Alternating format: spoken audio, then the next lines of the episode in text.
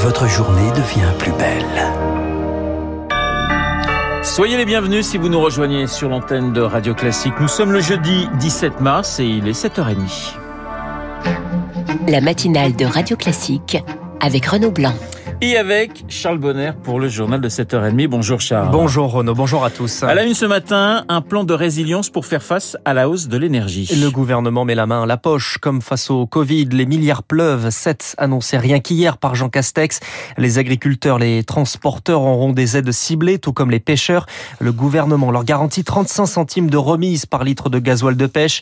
C'est une bonne nouvelle pour José Jounot. Il est le président du comité des pêches maritimes et des élevages marins des Pays de la Loire. On est agréablement surpris de l'annonce. On s'attendait à beaucoup moins que ça. Ça donne un, une sacrée bouffée d'oxygène. On avait peut-être 25% d'arrêt de navire progressif, mais ça aurait pu aller jusqu'à 50%. Et là, ben, les bateaux vont certainement repartir. Un navire artisan du golfe de Gascogne, c'est 2000 litres de gasoil par jour. Sur une facture de 2000 euros, ça vous fait plus, entre parenthèses, plus que 1300 euros. Donc, c'est une bonne nouvelle. Ça va dans le bon sens. Le gouvernement vient de se rendre compte que la pêche était un secteur d'activité économique incontournable. C'est fait pour nourrir les populations. Quelque part, ça redonne un peu ses lettres de noblesse, quoi. Il y a, c'est une victoire humainement parlant, en plus. Propos recueillis par Émilie Vallès. La remise de 15 centimes annoncée pour le 1er avril était tendue au gaz naturel véhicule, le GNV, et au GPL, le gaz de pétrole liquéfié.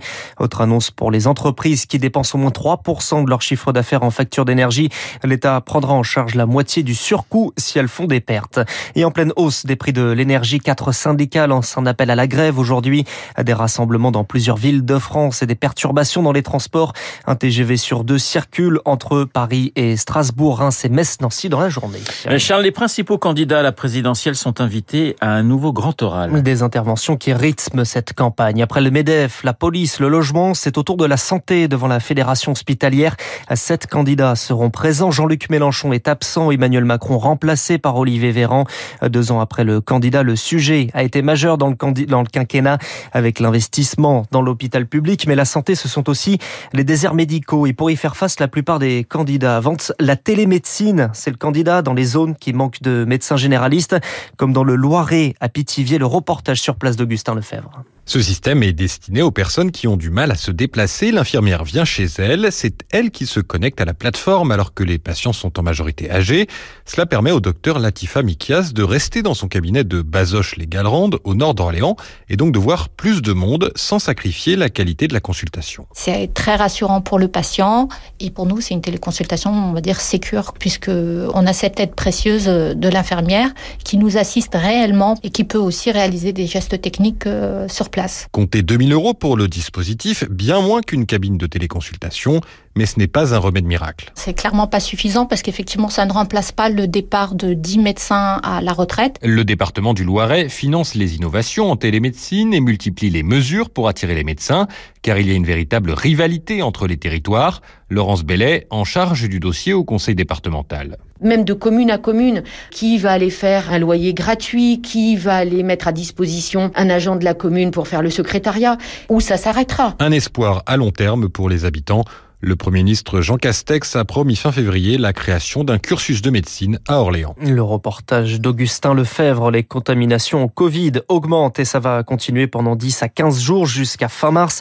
C'est la prédiction d'Olivier Véran, le ministre de la Santé, qui défend l'abandon du masque. Il l'assure, il n'y aura pas de surcharge dans les hôpitaux. Emmanuel Macron présente son programme complet aujourd'hui. Une centaine de mesures détaillées dans un discours d'une heure suivi de questions avec les journalistes.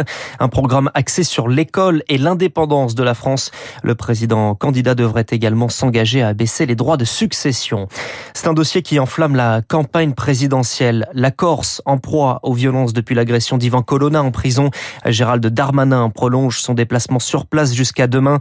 Le ministre de l'Intérieur souhaite que la feuille de route pouvant mener l'autonomie de l'île soit fixée avant la fin de l'année, alors que le FLNC menace de reprendre les armes. On reparlera de la Corse à 8h15 avec euh, mon invité, le sociologue euh, Jean Via. Radio Classique qu'il est 7h34. Les négociations se poursuivent entre Russes et Ukrainiens. Et l'objectif de la Russie, obtenir la neutralité de l'Ukraine sur le modèle suédois et autrichien, c'est hors de question. Il faut un modèle ukrainien, dit le négociateur en chef, qui refuse de vivre sous la coupe de son voisin. C'est ce qu'explique Cyril Brett, chercheur à l'Institut Jacques Delors à Marc Tédé.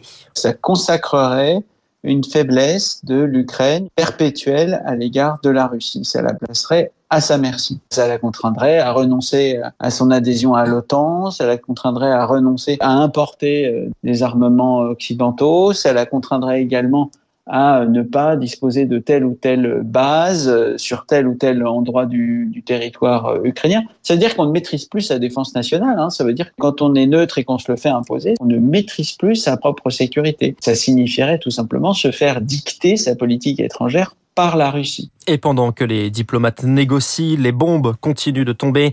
Ce matin encore, à Kiev, qui lève son couvre-feu, à Mariupol, dans le sud, le théâtre a été visé. Un théâtre où plus d'un millier de personnes ont trouvé refuge. Le bilan ce matin est encore inconnu. Le président Volodymyr Zelensky dénonce un acte délibéré. Le mot enfant était écrit en lettres blanches et en russe sur le sol autour du bâtiment. Et Charles, du côté d'Odessa aussi, on s'attend à une offensive. Ce port de la mer Noire est dans le sud-ouest du pays, stratégique dans cette guerre.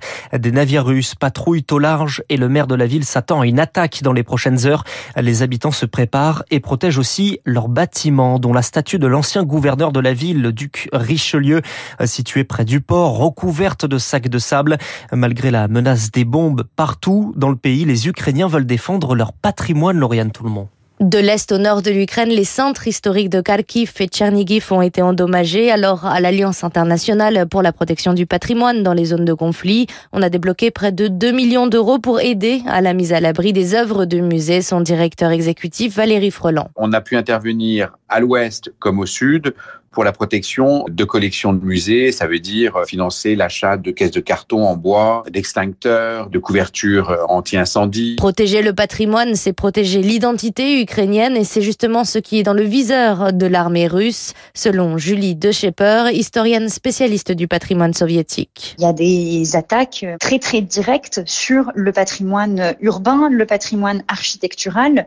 On a des images qui sont extrêmement frappantes au bord d'une route, une petite église qui vraiment est au milieu de nulle part, qui a été euh, attaquée. On a aussi euh, un monastère euh, très beau, très ancien, au bord d'un lac, en plein milieu de la forêt, qui a été endommagé par des tirs qui visaient directement cette église. La cathédrale Sainte-Sophie de Kiev, le centre historique de Lviv, en tout en Ukraine, ce sont sept sites qui sont classés au patrimoine mondial de l'UNESCO. Lauriane Toulmont, une enquête pour crime de guerre ouverte en France. Cela fait suite à la mort d'un journaliste franco-irlandais de la chaîne Fox News. Il a été tué lundi en Ukraine. De son côté, Vladimir Poutine promet des aides financières sur les salaires, les retraites et pour les entreprises euh, pour faire face aux sanctions. À noter également que le Paris Saint-Germain rompt son contrat avec le sponsor russe Fonbet. Et on termine justement avec le sport. Lille rejoint le Paris Saint-Germain dans la liste des clubs éliminés de la Ligue des Champions. Défaite hier des nordistes contre les Anglais de Chelsea 2-1 à domicile. Euh, ce soir, Monaco et Lyon jouent en Ligue Europa, Rennes et Marseille en Conférence League. Merci Charles Charles Bonner pour le journal de 7h30 que nous retrouvons à 8h30 pour un prochain point euh, d'actualité. Il est 8h37 dans un instant. Les spécialistes, le spécialiste, 7h, j'ai dit quoi? Vous avez dit 8h37. Vous avez une heure d'avance. J'ai une heure d'avance. 7h37, vous faites bien de me corriger. Dans un instant, le spécialiste Renaud Girard, grand reporter au Figaro. Nous allons parler de l'Ukraine, de cette guerre, mais notamment euh, des États-Unis face à ce conflit.